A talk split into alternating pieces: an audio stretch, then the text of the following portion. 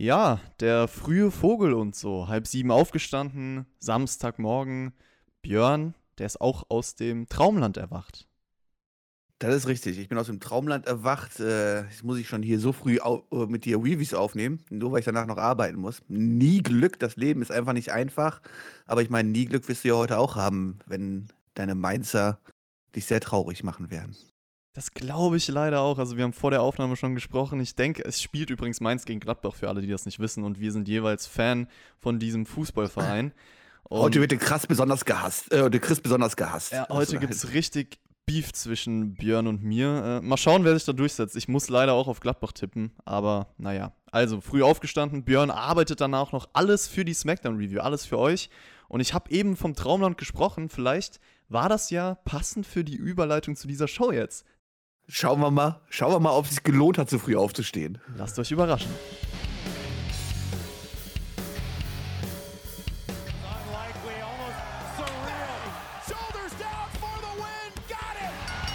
Am Freitag war es bei WWE wieder Zeit für SmackDown. Wir sprechen für euch über das Geschehen und wünschen euch jetzt viel Spaß bei der Review.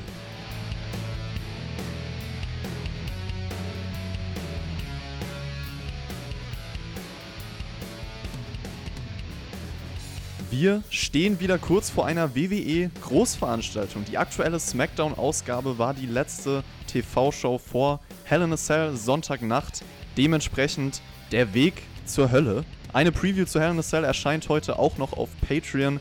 Schauen wir uns aber erstmal an, ob nochmal ordentlich Stimmung für die Show aufgebaut wurde. Hat SmackDown den Sinn und Zweck einer Go-Home-Show erfüllt? Das wollen wir jetzt beantworten. Ihr hört den Spotfight Wrestling Podcast mit mir, dem Chris und dem Björnster. Willkommen. Hey, yo, Meister zusammen und naja, ich bin mal auf eure Preview sehr gespannt, denn allzu viel habt ihr ja nicht zu besprechen, was passiert ist, oder? Oder was kommen soll am Wochenende. Es sind fünf Matches bestätigt.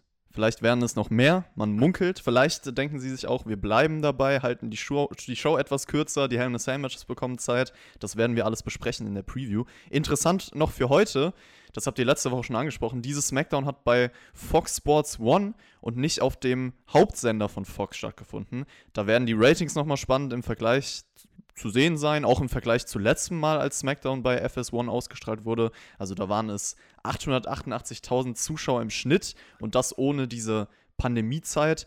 Spotfight wird natürlich darüber berichten, also auf Twitter erfahrt ihr es direkt, wenn die Ratings draußen sind. Und Björn, findest du denn, man hat dieser Smackdown-Episode angemerkt, dass sie vielleicht etwas runtergefahren haben, weil sie jetzt nicht auf dem Hauptsender laufen? Oder ist dir da kein Unterschied aufgefallen?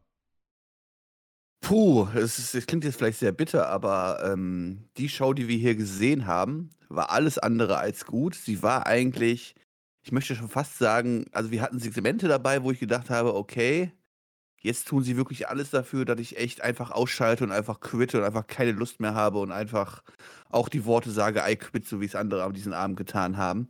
Ähm, ich bin mal gespannt, aber am Ende des Tages mehr als wir beide zugeguckt haben. Okay, ich bin gespannt auf unser Fazit, weil ich sehe es etwas anders. Also du gehst mit so einer Grundstimmung schon mal hier in die Review. So schlecht fand ich es gar nicht. Aber lass uns Was? drüber sprechen. Lass uns drüber sprechen, Björn. Vielleicht du hast die Show geguckt, oder? Du ich hast mal die, richtige Show geguckt, oder? Also du hast nicht von SmackDown von 2008 geguckt oder so, ja? Das ist richtig. Wir sprechen einfach mal über die Segmente, über die Matches und dann schauen wir, ob wir uns da ergänzen, ob wir andere Meinungen haben und fangen an mit der Kevin Owens Show. Und das ist schon mal kein Unterschied, weil das irgendwie auf Fox Sports One lief. Also diese Kevin Owens Show bekommen wir häufig zu sehen. Der macht sich auch selbst ein bisschen witzig über das Draft-Konzept direkt zu Beginn. Also fragt sich dann, ist jetzt jeder an seinem richtigen Platz? Und jetzt spricht man das auch schon in Promos an, dass man diesen Brand-Split nicht durchzieht. Ich weiß nicht, hat sich bei dieser Show mal wenigstens jeder dran gehalten, Björn? Ich überlege gerade. War irgendjemand von Raw da? Boah, ehrlich gesagt, ich habe da gar keinen Überblick mehr, weil es mich auch einfach vollkommen egal ist. Nach der letzten Woche, ich bin ja ähm, froh, dass ich nicht über War sprechen musste, ja. Oh ja. Äh, wäre ich dabei gewesen, das wäre böse geendet und dann hätten wieder einige auch Ohrenbluten bekommen wahrscheinlich. Aber das ist ja einfach nur eine Farce, was dort abgeht. Und ähm, ja, Kevin Owens spricht sich selber in seinen Promos an. Die WWE nimmt sich selber nicht mehr ernst. Ich habe ja schon letzte Woche von der großen Satire-Show gesprochen und auch wenn du die Show vielleicht gar nicht so schlecht fandest, fand ich, dass wir hier später gleich Segmente besprechen müssen, wo ich wirklich gedacht habe, so, okay, ähm, ich habe einfach recht gehabt damit und irgendwann muss die große Auflösung kommen und Vince McMahon kommt raus und sagt, das war alles ein Prank die letzten, äh, Prank die letzten zwei Jahre. Der Opener mit Kevin Owens hier, das ist, das sind wir gewohnt, in Anführungszeichen, die Kevin Owens Show jetzt am Anfang jetzt bekommen, ja. Ähm, das ist ja fast noch das Beste der Show gewesen. Daniel Bryan war der Gast bei dieser Kevin Owens Show und Owens bedankt sich, dass Bryan ihn auf seiner Liste von Wunschgegnern hat. Er fragt dann Bryan, wie die Zukunft von SmackDown aussehen sollte und der antwortet mit, ja, äh, die Besten der Welt sollen präsentiert werden. SmackDown hat die besten jungen Talente. Jay Uso wird angesprochen, Big E, das sind die Beispiele. Und wer kommt als nächstes? Außerdem ein Vorschlag von ihm, der Intercontinental Title sollte jede Woche bei SmackDown verteidigt werden und da muss ich dem lieben Danielson widersprechen, Björn. Wie sieht's denn bei dir aus? Würdest du jede Woche gerne ein IC-Title-Match sehen? Aber wir müssen doch Open Challenges machen, Mann. Wie soll die WWE denn sonst booken in der nächsten Woche? Da hat der gute Daniel Boyne schon recht, wir wollen ja die Booker nicht überfordern.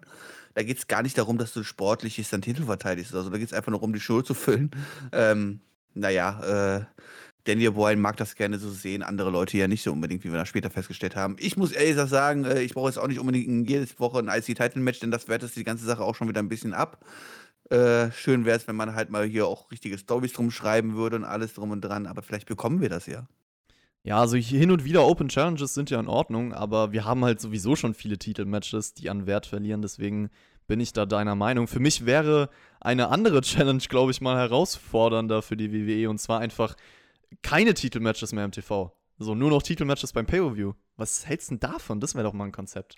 Ah, ich weiß ja nicht. Ich bin ja auch einer von den Leuten, die sagen halt, wenn der Titelträger im, im Match steht, dann sollte irgendwie auch der Titel auf dem Spiel stehen. Stimmt, das hatten ähm, wir ja ähm, schon mal. Das hatten Die wir Diskussion. schon mal, ja. Diese Diskussion. Ähm, das kann man auch gerne machen, wenn die Gegner halt nicht so groß wirken und es alles immer zum entsprechenden Fädenaufbau zu dem eigentlichen Partner passt. Aber da wir das WWE-Konzept ja kennen und wissen, dass Fädengegner eigentlich quasi permanent nur was miteinander zu tun haben und bloß nicht irgendwie einen anderen Aufbau ähm, nebenbei haben dürfen, ähm, wäre es natürlich lächerlich, wenn man sagen würde, okay, wir haben hier die großen Matches, machen daraus jede Woche Titelmatches. Da stimme ich dir schon, natürlich schon zu. Ähm, naja, das liegt halt auch daran, dass wir einfach diese klassischen Jobber-Matches in den meisten Fällen auch nicht mehr sehen. Ja, jetzt haben wir über Titel gesprochen. Kevin Owens erwähnt dann die Tag Team Titel. Er war noch nie Tag Team Champion.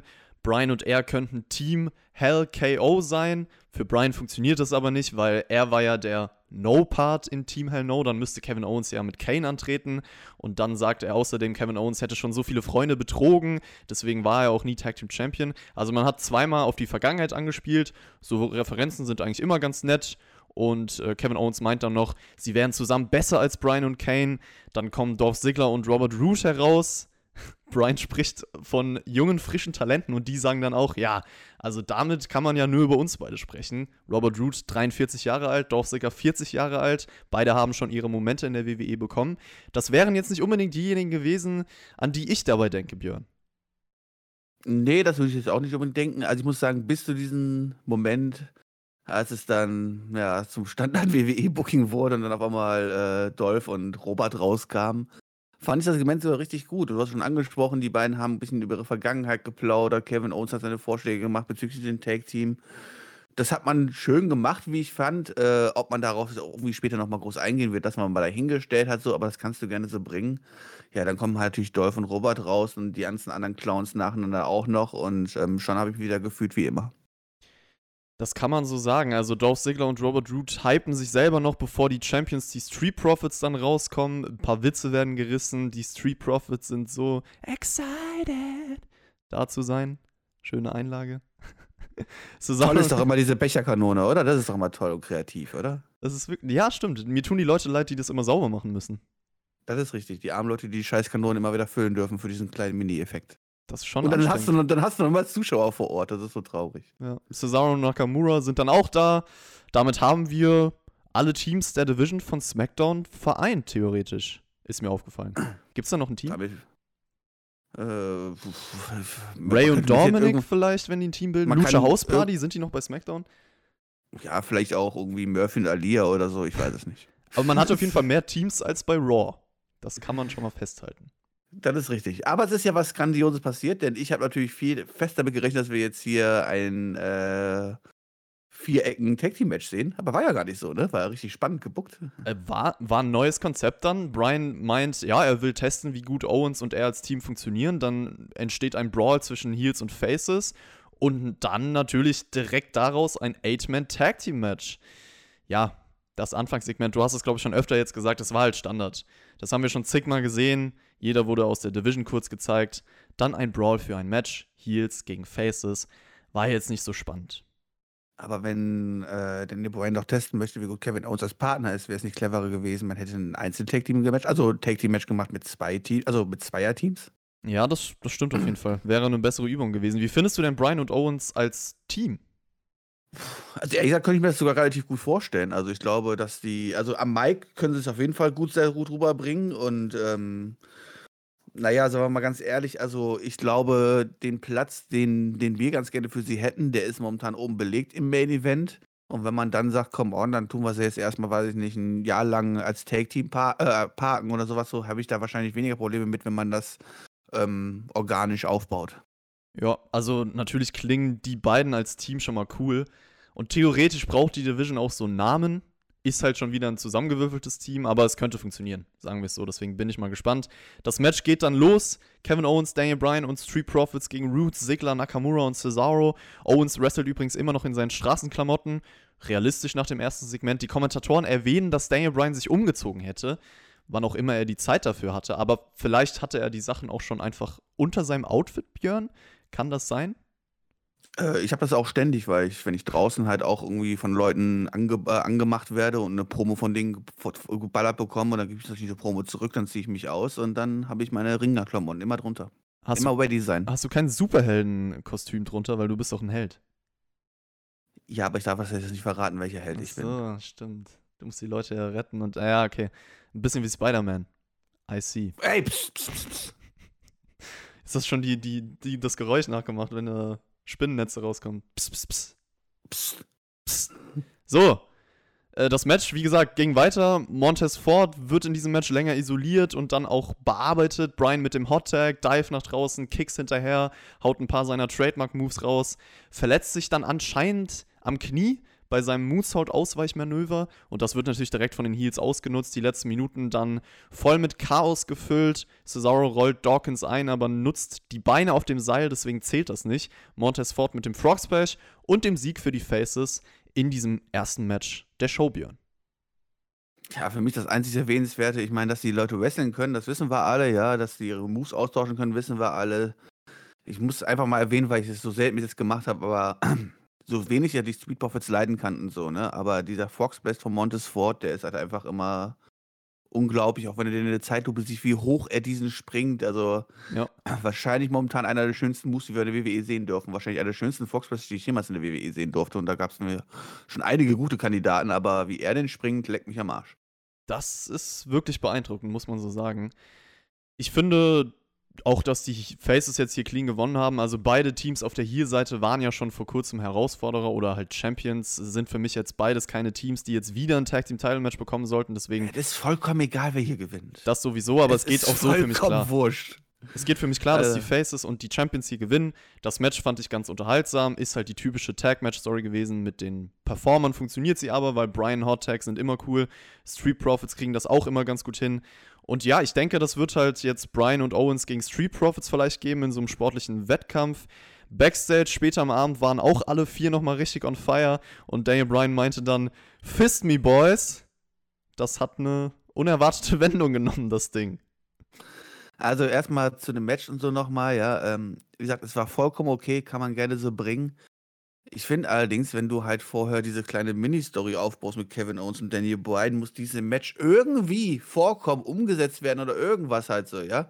Ähm, normalerweise muss doch hier entweder Kevin Owens oder Daniel Bryan den Pin holen oder was halt so, oder halt den Pin einstecken, um diese Storyline machen wir es aus dem Tag-Team oder nicht, halt irgendwie fortzufahren. Stattdessen hatten sie jetzt eigentlich ja mit dem Match und im Ausgang jetzt relativ wenig zu tun, weil ich dann irgendwie sehr merkwürdig finde.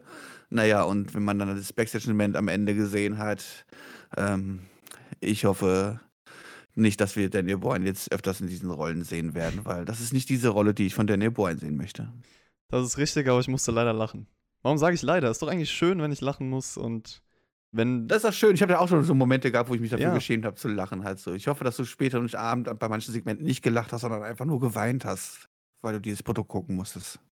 Das habe ich, keine Sorge. Also kommen, kommen wir noch zu. Aber den Joke, den, den fand ich irgendwie cool, wenn man mal sowas einbaut und so. Also Ich meine, Wrestling ist ja auch manchmal Unterhaltung. Und wenn es irgendwie, man kann es auch nicht erklären, es ist subjektiv. Also manche Leute werden den Spruch jetzt ganz komisch finden, manche Leute werden das Segment, wo- worüber wir gleich sprechen, saulustig finden. Ich weiß es ja nicht. Aber schauen wir einfach mal, ne?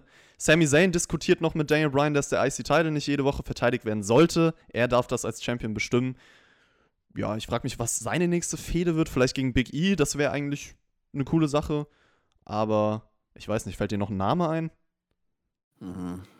Da kannst du ja quasi eigentlich mittlerweile einfach jeden reinbucken, weil äh, sich jeder in diesen Midcard-Gefilden rumführt.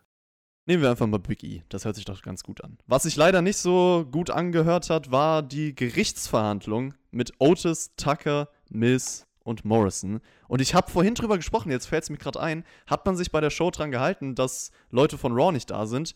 Okay, das war jetzt nicht irgendwie im Ring oder so, aber Miz und Morrison haben einen Großteil der Show ausgemacht und die sind bei Raw. Zählt das jetzt? Tucker auch. Stimmt. Tucker ist auch bei War, oder? Stimmt, ja.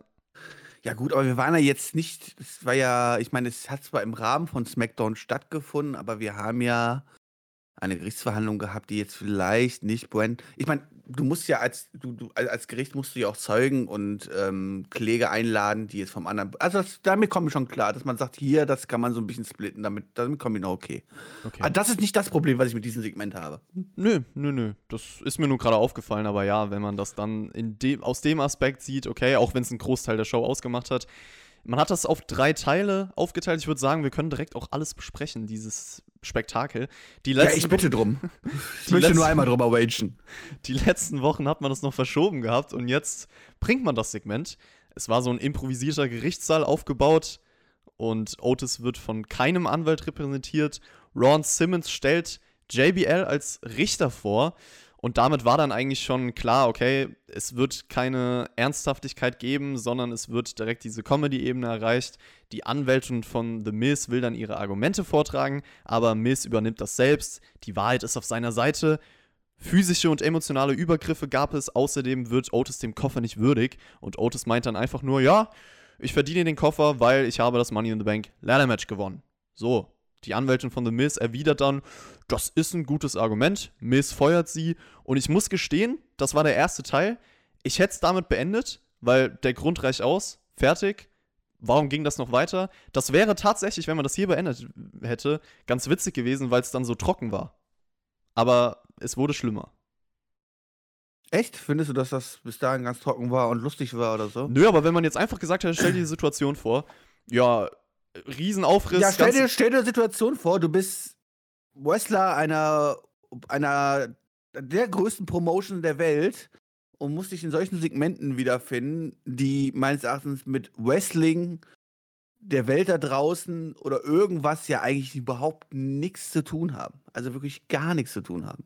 Also wirklich, das ist ja, für mich hat sowas im Wrestling nichts zu suchen. Das ist YouTube-Comedy-Humor von Leuten, die out of nowhere einfach einen Sketch spielen. Aber einen Sketch einzubauen in einer Wrestling-Show, worum es immer noch geht, ja, wir reden hier von Entertainment und wir wissen, dass alles fake ist und alles drum und dran. Gleichzeitig wollen wir die Illusion aufrechterhalten, dass die Leute sich wirklich nicht mögen und dass die Geschichten, die hier erzählt werden, realistisch rübergebracht werden. Und das hat nichts mit realistisch zu tun. Das hat wirklich gar nichts mit Wrestling zu tun oder irgendwas. Wir leben hier in dieser Wrestling-Bubble, in die auf einmal eine Gerichtsbubble eingebaut wird, die aber überhaupt nicht dazu passend ist, auch bei den aktuellen Regeln oder nicht. Warum, warum muss sich aber mein Otis da verteidigen mit seinem Money in den Bankkoffer? Warum kann sie Miss irgendwas klagen? Und es wird ja versucht, hier alles ernsthaft darzustellen, als ob es hier ein Gericht geben würde, was auch die Leute, die dort sitzen, also Otis, also als Angeklagter und Miss und Morrison als Kläger und so weiter, die ja auch noch so tun, ob das jetzt hier ernst wäre und irgendeine Entscheidung hier getroffen werden könnte, die rechtskräftig wäre oder in der WWE-Welt äh, rechtskräftig wäre oder sowas halt so. Und sorry, ich fühle mich da einfach nur noch komplett verarscht. Das hat nichts damit zu tun, dass ich sage, okay, das ist das Erzählen von einer Storyline oder so. Das ist einfach nur Erzählen von, ja, guck mal, wenn wir wenn wir uns selber nicht mehr ernst nehmen, dann können wir solche Satire machen, die ja, das, das, das Wrestling-Produkt auch einfach schadet. Ich muss einfach sagen, das schadet einfach Wrestling. Jemand, der Wrestling einschaltet und sowas sieht, der hat, wenn er mich am nächsten Tag sieht und sagt immer, Björn, was guckst du dir für eine Kacke da an, dann kann ich den einfach nicht widersprechen. Also, dieses ganze Konzept der Gerichtsverhandlung, ich finde es halt sogar schade, dass man es, glaube ich, wenn man einen anderen Humor einsetzt, eine andere Art von Unterhaltung, andere Charaktere, andere Art von Storytelling umsetzen könnte. Weil natürlich wissen wir alle so, es gibt auch Unterhaltungswege, die im Wrestling umgesetzt werden können, dass es auch reinpasst und dass man sagt, okay, man wurde dadurch unterhalten. Aber so wie es im Endeffekt gemacht wurde, stimme ich dir zu, weil es halt für mich eine Art von Humor ist, eine Art von Überspitzung, äh, wie WWE das jetzt präsentiert hat, die halt einfach nicht reinpasst, die für mich kindlich und peinlich ist so. Und vielleicht mag das subjektiv sein, vielleicht gibt es Leute, die wie gesagt lachen mussten und die das unterhaltsam fanden, aber ich halt überhaupt nicht. Und deswegen stimme ich dir dazu, dass ich mir halt denke, ja, nee, also wenn ich sowas sehe, das ist für mich einfach nichts. Und wie gesagt, ich fände es trotzdem, ich hätte es trocken auf die Art und Weise dann witzig gefunden, wenn man einfach gesagt hätte, okay, der ganze Aufriss, nur damit Otis sagt, ja, ich habe dieses Money in the Bank Ladder Match gewonnen, okay, fertig, so. Wäre besser gewesen als das, was danach noch passierte, denn man hat es gezogen, Morrison spricht als Zeuge für The Miz und äh, Rey Mysterio dann für Otis. Er beweist, dass Otis das Money in the Bank Ladder Match gewonnen hat. Da dachte ich mir sofort, warte mal, Ray ist doch derjenige gewesen, der kurz vorher vom Dach geworfen wurde, oder? Woher sollte das eigentlich wissen? Der hat es doch gar nicht gesehen. Warum gucken die nicht einfach auf dem WWE Network und gucken sich die Show einfach nochmal an? Es muss ja, es muss ja, keine Ahnung, von einer Person, die da war, bewiesen werden anscheinend. Aber der war ja so, gar nicht da. Die Kameraaufnahmen zählen nicht, die wir haben, die oder was? Nicht. Das ist keine Beweisgrundlage. Dann haben wir ich noch. Sag, ich würde dir, würd dir noch zustimmen, wenn du jetzt sagst, so was heißt, man macht das, versucht das irgendwie ernst umzusetzen, man macht daraus keine Gerichtsverhandlungen, sondern man setzt halt jetzt in Anführungszeichen da große Tiere der WWE hin, halt so, ja, die man vorher in der Kamera präsentiert, dass sie auch was zu sagen haben, ja. Und dann kann sich von mir aus da so Mist bei einer Beschwerdestelle gerne beschweren und dann, dann kann man da gerne sowas ähnliches, wie man jetzt gemacht hat und dieses Match aufgebaut hat, von mir aus gerne sowas da machen, ja und dann Leute bestechen, keine Ahnung was halt so, aber tu das doch nicht hier versuchen als ernsthaftes Gerichtsverhandlung darzustellen oder irgendwas und selbst wenn es nur die Satire auf eine Gerichtsverhandlung ist, dann Satire hat da nichts zu suchen. Das ist halt mein Problem. Ich gebe dir recht, man könnte das wahrscheinlich sogar sinnvoll umsetzen und sagen, okay, komm on, wenn man das unbedingt machen möchte, dann kriegt man das auch in dieser Wrestling-Bubble umgesetzt. Aber so wie man es hier umgesetzt hat, hat man sich einfach nur gefühlt wie ja beim schlechten, beim schlechten Comedy-YouTuber, der irgendwas verarschen möchte, aber am Ende aber sagt halt so, okay, das ist dann doch ähm, ein Humor, der so stumpf ist, den du halt eigentlich nur vollkommen besoffen oder als Baby ertragen kannst. Also so eine Art von Unterhaltung kann im Wrestling funktionieren, aber halt nicht so, meiner Meinung nach. Und da gibt es dann auch Unterschiede. Also es ist nicht so, als ob man sagen kann, ja, so alles, was so, so ungefähr angesetzt wird, alle Art von Unterhaltung, die irgendwie nicht so viel mit Wrestling zu tun hat, kann nicht funktionieren. Das ist ja so auch nicht. Aber naja, äh, wie ging es denn noch weiter? Asuka wird dann vollkommen random eingebaut, sagt dann auf Japanisch, hört euch die G1 Climax 30 Review hier auf Spotlight an. Telly Long ist da. Tucker sagt auch für Otis aus, spricht dann den Trade von Mandy Rose an. Tucker will The Miz verprügeln und dann bricht Chaos aus und der Richter zieht sich zurück, während Teddy Long aufs Klo muss. Haha. Und dann gab es noch einen dritten Teil. JBL meint dann, alles, was The Miz Otis vorwirft, ist sein Job als WWE-Superstar. Wenn es danach ginge, müsste er und Ron Simmons ein Leben lang hinter Gitter. Und das ist eigentlich auch richtig, weil danke, dass es jemand anspricht, wie bescheuert überhaupt der Grund für all das hier ist. Ja, korrekt. Ähm, ja, ich kann nicht, was, was, was, soll ich dazu sagen? In dem Moment hat er natürlich vollkommen recht gehabt, dass es aber noch einen Plot-Twist geben musste, war ja auch klar. Ja, genau, nämlich The Miz, der JBL einen Koffer schenkt, in dem anscheinend Geld drin ist. Damit besticht er den Richter und der beschließt dann ein Match um den Koffer bei Hell in a Cell. The Miz gegen Otis. Ja, JBL ist anscheinend jetzt auch jemand, der das Recht dazu hat, Matches für den Pay-Per-View anzusetzen, Björn. Ja, der ist ja auch der Richter der WWE. Man, jetzt, jetzt hinterfragt doch mal nicht so, ja? Da sitzen jede Woche lang, jede Woche sitzen da Leute hinterm, äh, äh, auf dieser Anklagebank. Das zeigt man natürlich jetzt nicht immer, halt genauso wie man diese ganzen Vertragsunterzeichnungen nicht zeigt, sondern immer nur die wichtigen. Ähm, und der hat das den ganzen, die ganze Woche zu machen halt und muss immer die Leute halt dort, die Storylines quasi regeln halt so und entscheiden, wie es jetzt hier weitergeht. Okay, ich habe verstanden. Also, ich glaube, wir sind uns relativ einig für dieses Segment. Schreibt gerne in die Kommentare, ob ihr das irgendwo unterhaltsam fandet. Also ich finde, dass das Problem ist halt auch, es geht jetzt um einen Koffer, in dessen Chance ein World Title Match liegt. Diese Problematik. Für den wichtigsten Titel der WWE. Diese Problematik haben wir schon öfter angesprochen, ja. Du bist ja bei der Preview halt nicht dabei, Björn. Was glaubst du? Gibt es einen Kofferwechsel?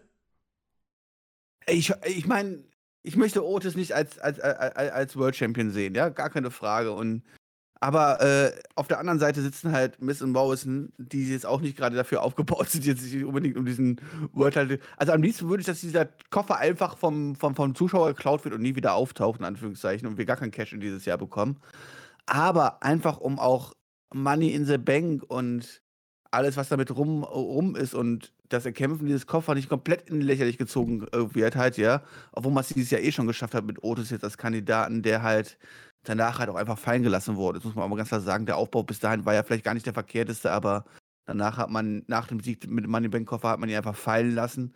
Und ähm, am liebsten würde ich sehen, dass man gar kein Cash-In mehr macht und einfach der Koffer verschwindet. Aber nein, der Koffer muss hier dann auch bei Otis bleiben. Ansonsten wird die Farce einfach nur immer größer und größer. Gehen wir mal weiter in der Show, weil das war für mich auf jeden Fall das Lowlight.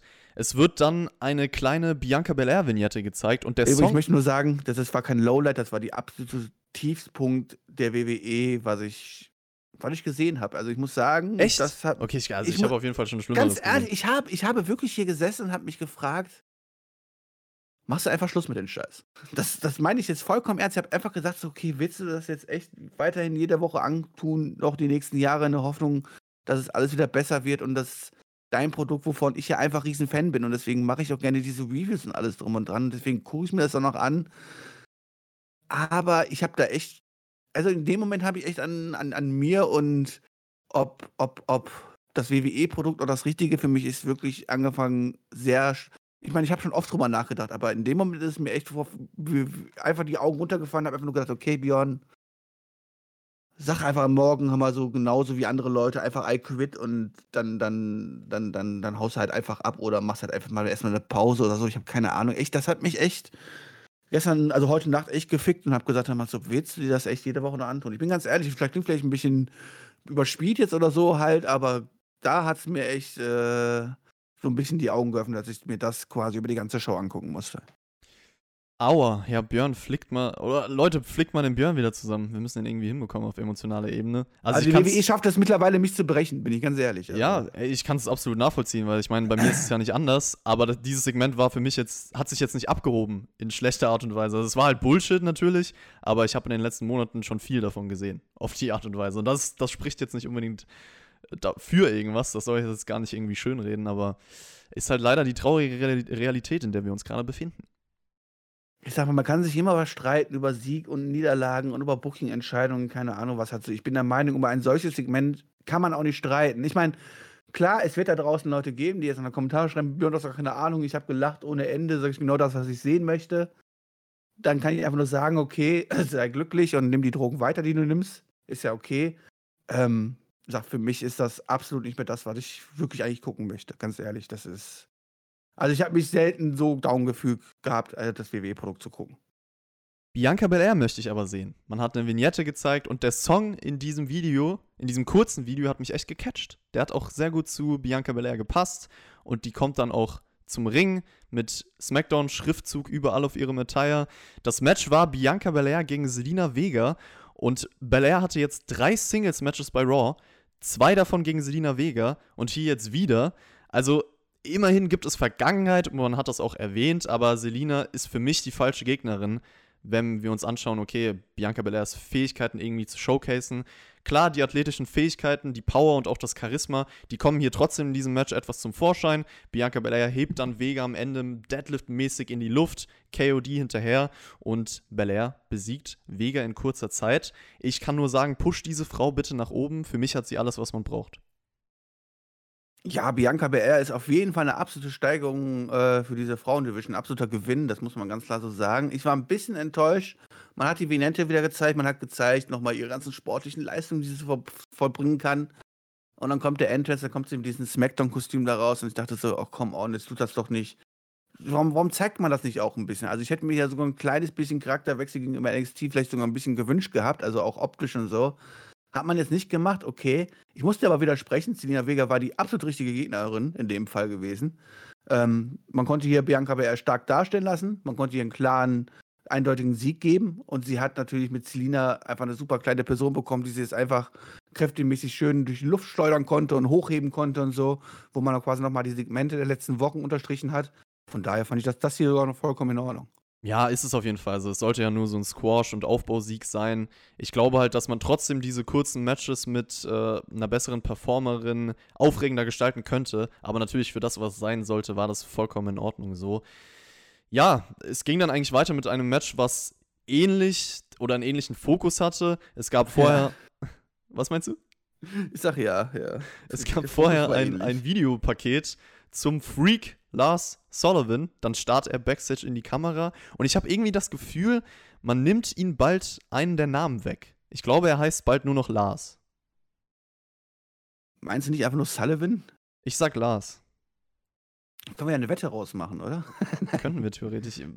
Wobei, ja, Lars würde halt überhaupt. Lass, schreibt halt, mal in die Kommentare, was glaubt ihr? Wird es der Lars oder wird es der Sullivan sein? Sullivan klingt halt mehr so nach Freak. Lars klingt irgendwie so, oh ja, der Lars von nebenan. Morgen. Naja, ich sag mal so, egal ob Lars oder ob Sullivan, immer noch besser als Shorty G. Ja, gegen den sollte er antreten. Shorty G bekommt noch ein wenig Promo-Zeit vorher. Er hat keinen Bock mehr. Keiner wollte ihn draften. Er wird nicht respektiert. Deswegen will er jetzt beweisen, dass er hier hingehört. Das war auch komplett ohne Selbstbewusstsein rübergebracht. Aber nicht zu Unrecht, weil Lars Sullivan ihn natürlich squasht Björn und er darf weiter dominieren. Naja, sagt zu Lars Sullivan möchte ich mich gar nicht mehr groß äußern, aber ich, ich habe ja schon vorher gesagt, dass ich mich nicht mehr in diesem Produkt gerade wohlfühle, wenn ich mir das Segment da mit diesen blöden Gerichtsverhandlungen angeguckt habe. Und dann kommen halt Leute, mit denen ich mich, mich nicht, nicht identifizieren kann und nicht sehen möchte, noch dazu. Und dazu gehört halt Lars Sullivan ganz, ganz oben auf die Liste. Vielleicht kannst du dich aber mit Shorty G identifizieren. Der liegt nämlich am Boden wie so ein Jobber und wird dann interviewt am Boden liegend. Also das habe ich, glaube ich, ich weiß nicht, ob ich das schon mal gesehen habe. Das macht man sonst auch bei keinem. Der arme Mann ist da komplett am Ende und ja, hier, sag mal was, Kollege. Und er sagt dann sogar was, nämlich I quit. Austin Theory hat bei NXT übrigens das gleiche gesagt. Und später sieht man noch Chad Gable beim Arzt mit Adam Pierce. Er meinte, he quits being Shorty G.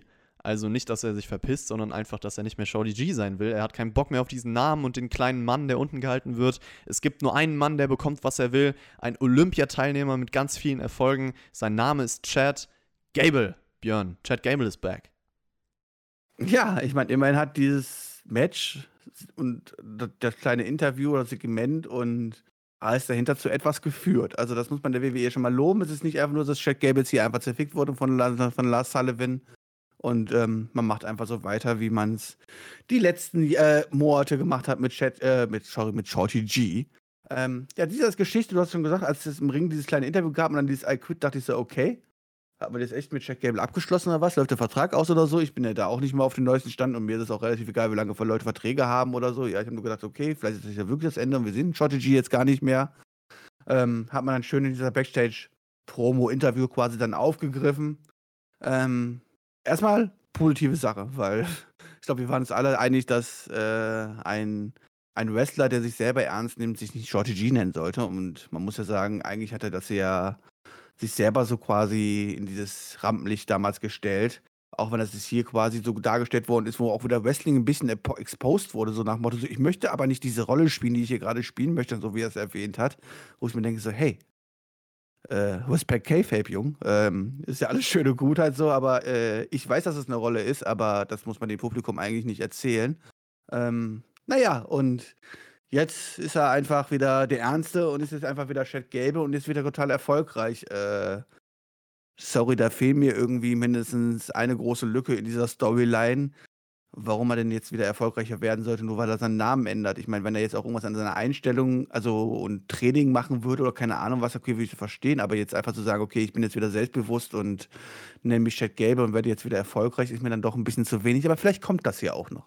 Genau, vielleicht ändert er etwas an seiner Art und Weise. Ich bin auf jeden Fall froh, dass diese bescheuerte Shorty G-Zeit endlich vorbei ist und wir den Wrestler Chad Gable bekommen, in dem ja auch Talent schlummert. Also ich weiß noch damals, als er debütiert ist bei WWE, wo viele Leute ihn halt mit Kurt Angle verglichen haben, so.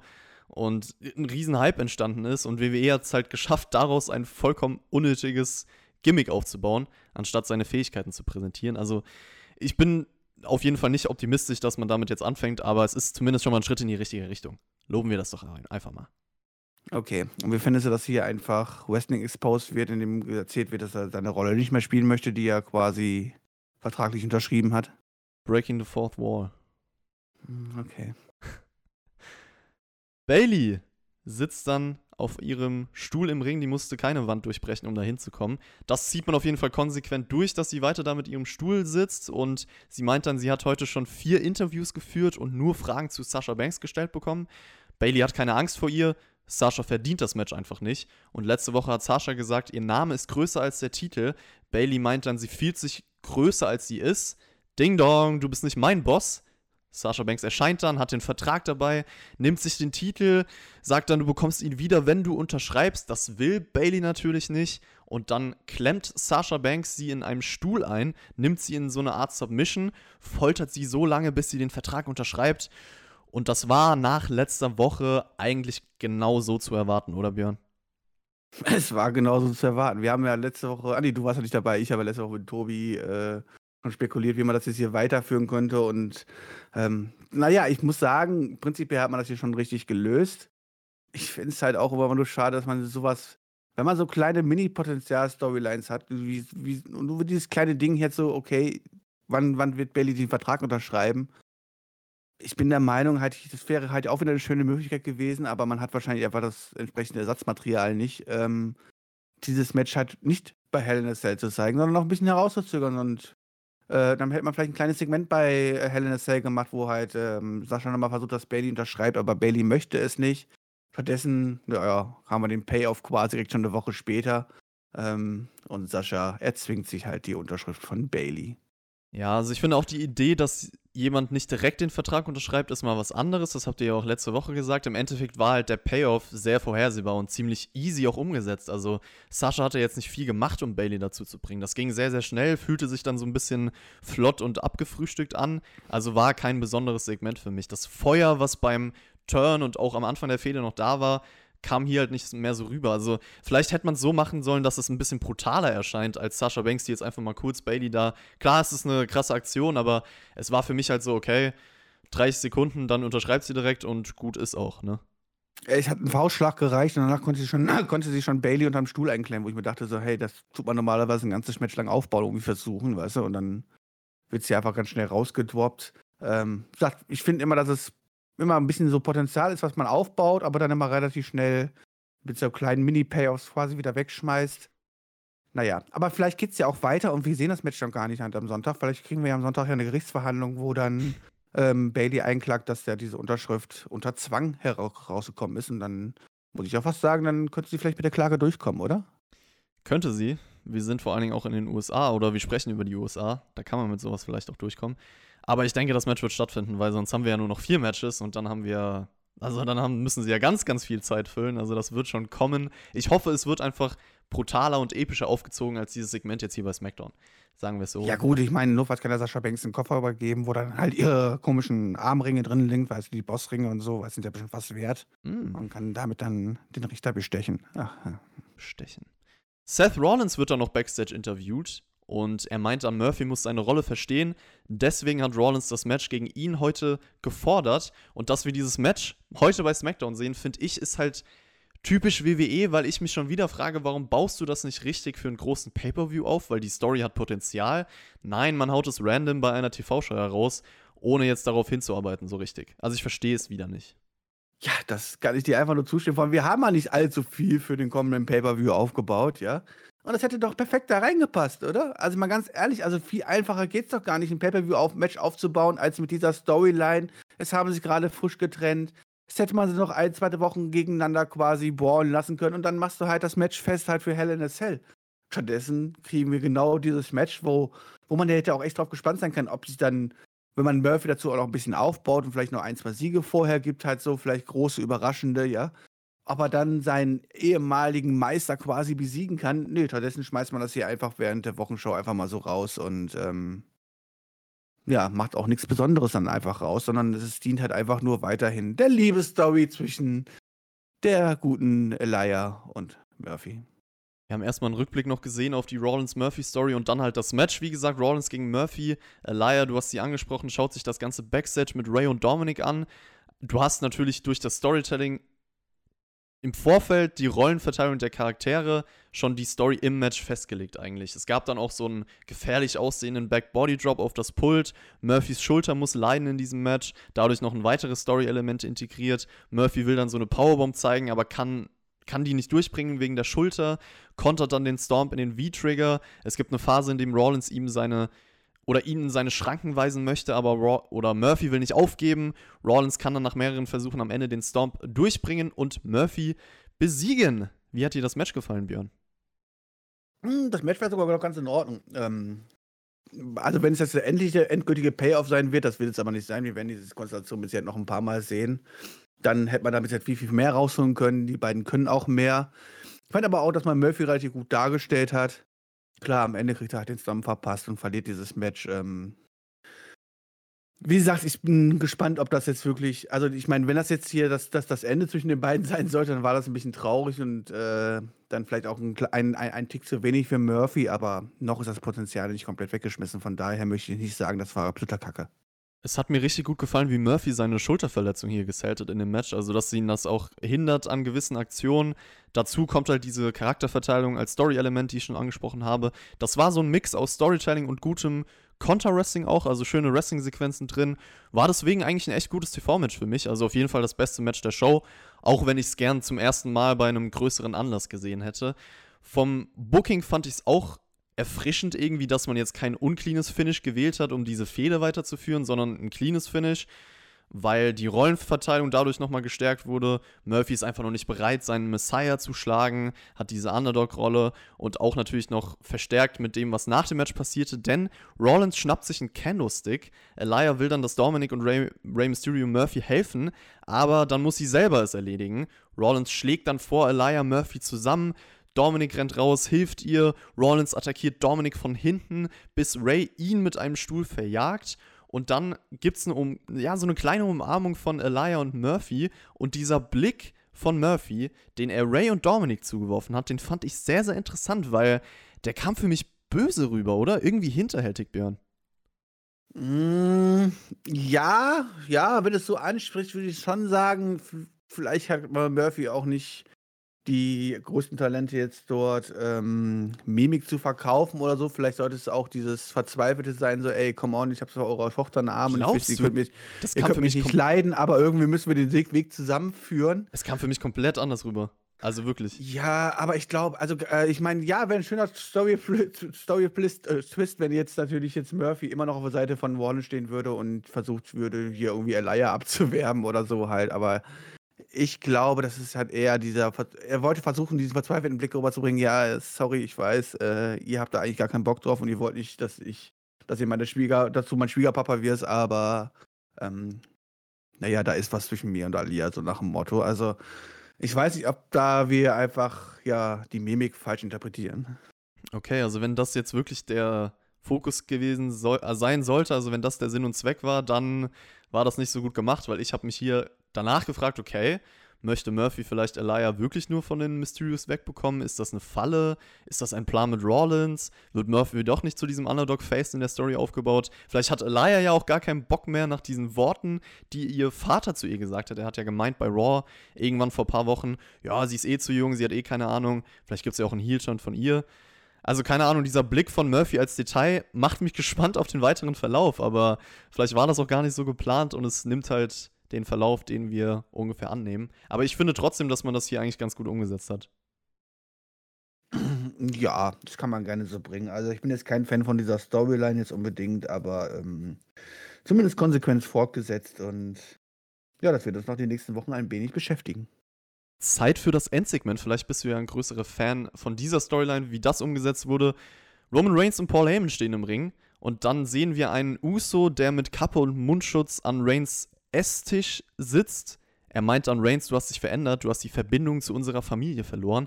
Aber frag nicht mich, Jimmy, frag meinen Bruder Jay, der steht direkt hinter dir. Und damit hat man nämlich auf jeden Fall in eine Falle gelockt. Also ich dachte wirklich, das wäre Jay Uso, der da redet. Ja, okay. Da kann man vielleicht noch sagen, okay, das haben sie schön umgesetzt. Aber meine Frage, ne? Wenn sich so ein Jay Uso äh, von hinten anschleicht, ne? Und dann einfach mal hinter Roman Reigns steht. Wie hat Paul ne? Heyman das nicht gesehen? Korrekt. Wo hat eigentlich Paul Heyman in dem Moment hingeguckt? Weil der stand doch eigentlich direkt neben dem Ring, oder? Ich überlege gerade, ob man Paul Heyman noch mal später gesehen hat. Ja, hat man. Warum hat man nicht Paul Heyman mit in den Ring gestellt, einfach und auf die Leinwand gucken lassen? Das stimmt. Damit man das einfach ein bisschen logisch verkauft hat. So, ich meine, dann ist es immer noch ein bisschen schwer zu verkaufen, weil jeder, der schon mal in einem Wrestling-Ring gestanden hat, weiß, wenn jemand diesen Ring betritt, das kriegst du mit. Das wackelt nämlich ganz schön. Egal wie, wie, wie vorsichtig du bist und es macht immer Geräusche, aber das kann man ja alles noch verkaufen, weil so, aber das, dass man auch quasi danach in der Großblende genau einzeigt, wie eigentlich ja Paul Heyman an der Ringecke steht und dann Richtung Waynes guckt und nicht Richtung Leinwand, sondern und eigentlich hätte genau sehen müssen, dass da gerade ein Uso hinter ihm steht, aber das fand ich halt nur. Das sind nur kleine Details, aber wenn man ein richtig guter Produzent ist und sowas halt so, achtet man auf solche Details, dass solche Fehler nicht passieren. Jay Uso attackiert dann auf jeden Fall Roman Reigns, schnappt sich einen Stuhl, aber Reigns kann die Attacke abwehren. Es gibt einen Superkick von Jay, den Uso-Splash hinterher und dann freut er sich zusammen mit Jimmy auf der Stage. Aber Reigns ist noch nicht fertig. Er will nämlich jetzt die Konsequenzen bekannt geben, die auf Jay Uso bei Hell in a Cell warten und sagt dann, wenn du mich zum Aufgeben bringst, bist du Universal Champion und der neue Kopf der Familie. Wenn ich dich zur Aufgabe zwinge, wirst du all meinen Anweisungen folgen und mich als Tribal Chief anerkennen. Und wenn du nicht I quit sagst, dann wirst du aus dieser Familie verbannt. Nicht nur du, gemeinsam mit deinem Bruder und deiner Frau, deinen Kindern, das sind deine Konsequenzen. Dann wird noch die rote Zelle langsam heruntergelassen. Das ist die Umgebung, die auf uns wartet am Sonntag. Jay Uso klettert als Statement nochmal an der Zelle hoch und ein Staredown schickt uns nach Hause, Björn. Ja, prinzipiell habe ich ja schon gesagt, ich fand das letzte Match so fucking stark, was man das Storytelling-mäßig betrieben hat. Ich bin gespannt, ob man das irgendwie, dieses Level halten kann. Man hat es hier versucht, weiter mit der Story zu erzählen und ja, die Konsequenz, die dann folgt, die macht von mir aus in, in, in deren Welt, in samoanischen Familien vielleicht auch Sinn und keine Ahnung was halt so, ja. Ist okay. Ich persönlich kann damit jetzt nicht ganz so viel anfangen, aber ich komme mit der Story klar und ich ich weiß nicht, ob das zweite Match jetzt unbedingt noch nötig, nötig sein musste. Ob man nicht hätte hier am Höhepunkt vielleicht diese Story beenden sein sollte, aber vielleicht werde ich hier auch einen besseren belehrt und das Hell in a Cell Match wird richtig, richtig gut und da wird Storytelling-mäßig nochmal einen draufgelegt. Ich bin gespannt. Ich meine, wie das Ganze enden wird, das wissen wir alle.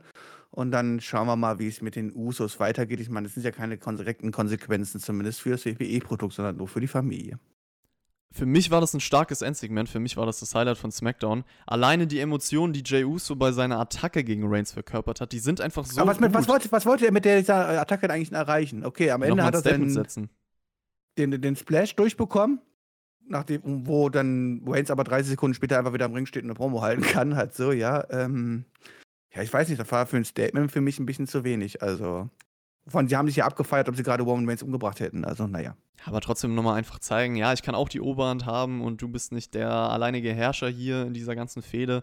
Also ich finde einfach, da steckt viel Leidenschaft bei ihm immer dahinter. Und diese Konsequenzen, die Reigns nennt, bringen natürlich nochmal Gewicht in die Sache. Es geht um sehr viel. Man kann auch in dem Match damit spielen. Da werden wir vielleicht in der Preview noch ein bisschen drüber sprechen. Das Runterlassen von der Zelle, ich weiß nicht, das könnte man ja meinen, könnte gezwungen wirken, aber ich fand das sehr gelungen in diesem Moment. Also das hat mich gecatcht, weil man uns nochmal genau gezeigt hat, was uns erwartet und es hat irgendwie eine geile Atmosphäre kreiert. Also da kam für mich so ein bisschen Epicness rüber, weil man auch weiß, was auf dem Spiel steht. Also ich finde, so hypt man nochmal ein großes Match, die Intention klar gemacht, die ganze Atmosphäre. Ich fand das sehr stark am Ende.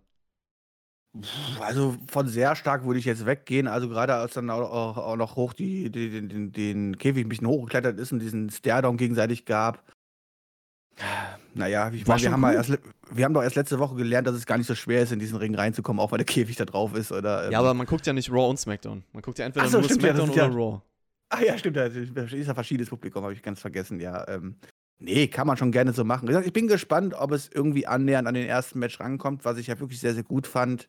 Ich lasse mich da gerne überraschen. Ähm, Wenn es so sein sollte, dann hat die WWE das gut umgesetzt. Ich habe da noch ein bisschen Zweifel dran. Die Fragen aller Fragen bei einer letzten TV-Show vor einer Großveranstaltung. Hat sie denn den Zweck einer Go-Home-Show erfüllt, Björn? Nein. Klar, also ich muss sagen, Ich muss klar sagen, nein, also sorry, es hat sich nicht für mich angefühlt, dass wir jetzt am Wochenende schon den Pay-Per-View haben. Klar, die Main-Storyline, damit kann man leben. Das mit Sascha Banks und Bailey wurde nochmal aufgebaut. Alles andere war okay, ähm, ist in Ordnung. Aber was diese Smackdown-Show für mich einfach runtergezogen hat, und ich habe schon gesagt, wo ich echt noch drüber nachdenken muss, wie ich damit umgehe, war halt dieses ganze Segment mit dieser ganzen Gerichtsverhandlung und alles drum und dran, was natürlich jetzt auch nicht, ja doch, hat ja auch zu Hell in a Cell aufgebaut, kann man ja natürlich nicht sagen, ähm, es dient ja schon den Aufbau, aber das ist ein Aufbau, den ich einfach nicht sehen möchte und mich nicht hypt, sondern mich von diesem Produkt immer weiter fern, ähm, weiter wegbringt und ich bin ganz ehrlich halt so, das hat mich halt so runtergerissen, dass es mir fast egal ist, was man sonst noch diese Show präsentiert hat. Für mich war das eine der schlechtesten Ausgaben, die ich mir angucken durfte. Okay, also für mich hat das Endsegment auf jeden Fall den Zweck erfüllt. Das fand ich super. Das hat mir auch nochmal mehr Bock auf das Match gemacht zwischen Reigns und Uso. Das Problem ist halt, manches hat nichts mit der Show am Sonntag zu tun. Also das mit Rollins, Murphy und der Mysterio Family fand ich auch ganz gut gemacht. Bianca Belair wird geshowcased, Chad Gable ist zurück. Das, was aber mit Hell in a Cell zu tun hat, war bis auf den Main Event jetzt nicht erwähnenswert. Also bis auf dieses Endsegment, weil du hattest Sasha Bailey, das war eigentlich Standard. Und wie gesagt, das mit dem Gericht Otis Miss, das war auch mein Lowlight der Show. Und das hat sich halt über große Teile erstreckt. Also das schadet auf jeden Fall der Sache, auch wenn ich jetzt nicht sagen würde, so wie du, okay, dass es deswegen jetzt so eine schlechte Show war oder so. Insgesamt würde ich sogar sagen, als TV-Show war das an sich solide, weil das für mich alles bis auf Otis und Miss in Ordnung war mindestens. Hätte natürlich noch mehr mit dem Pay-Per-View zu tun haben sollen. Aber wer weiß, vielleicht sehen wir auch sowas wie Rollins King Murphy auf einmal auf der Karte morgen, keine Ahnung. Also, äh, bisschen andere Meinung heute zur Show. Ja, du hast, du hast wahrscheinlich auch recht. Also, aber er sagt, mich hat das, äh, dieses, diese Storyline mit der Gerichtsverhandlung, die sich um die ganze Show gezogen hat, hat sowas von genervt und runtergezogen, dass ich wahrscheinlich bei dem anderen auch nicht mehr so objektiv darüber berichten kann. Weißt du, was mir gerade auffällt? Baron Corbin war schon länger nicht zu sehen. Das hilft doch der Show, mein Gott. Das hilft der Show, ja. ja. Ja, die Preview wird heute noch aufgenommen. Die kommt dann auf Patreon. Lasst es euch bis dahin gut gehen, Leute. Ich verabschiede mich von diesem Podcast. Danke wie immer. Wir hören uns und bis zum nächsten Mal. Es war mir eine Ehre. Ich gehe dann jetzt mal arbeiten. Viel Spaß euch. Genießt das Wochenende. Genießt Hell in a Cell.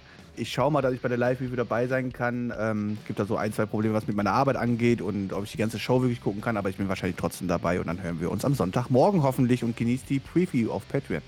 Reingehauen.